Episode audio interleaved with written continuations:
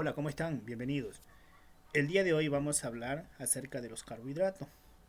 El objetivo principal de esta unidad es reconocer los tipos de alimentos que contienen carbohidratos. Los carbohidratos no son solo una fuente importante de producción rápida de energía en la célula, sino que también las estructuras fundamentales de la célula y componen de numerosas rutas metabólicas. En la actualidad se reconoce que los polímeros de azúcar unidos a proteínas y a lípidos son un sistema de codificación de alta densidad. Los seres vivos aprovechan la vasta diversidad estructural de esta molécula para producir la capacidad informática necesaria para los procesos vitales. Los carbohidratos son biomoléculas más abundantes de la naturaleza, son un vínculo directo entre la energía solar y la energía de los enlaces químicos.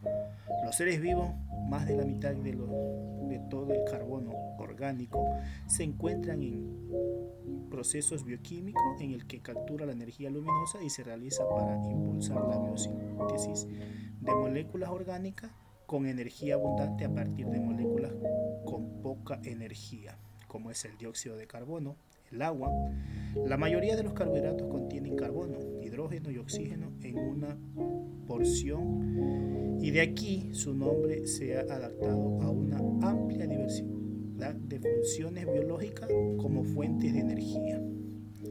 Podemos hablar también aquí que los carbohidratos son parte de la alimentación diaria. Entre los alimentos que contienen carbohidratos tenemos el arroz, el trigo, las papas, los fideos ya cuando es procesado. Todo este tipo de alimentos contienen gran cantidad de, de carbohidratos. Carbohidratos que dan energía a nuestro cuerpo y esas son las funciones vitales que van a cumplir. Toda persona que se alimenta de manera correcta va a tener una vida saludable. Si consume muchos carbohidratos entre sus comidas, también va a tener el problema de, de sufrir enfermedades, empezando por una obesidad y no llegar a más allá en otros tipos de enfermedades que se desencadenen por este tipo de, de alimentación no balanceada o no tener una, una, buena dieta entre sus comidas.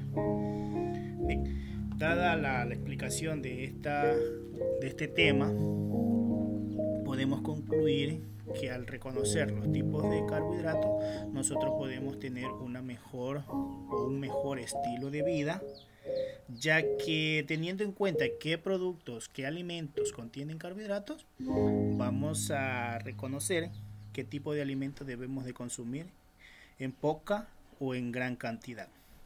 Bien, en la próxima clase vamos a seguir trabajando con las estructuras de los carbohidratos.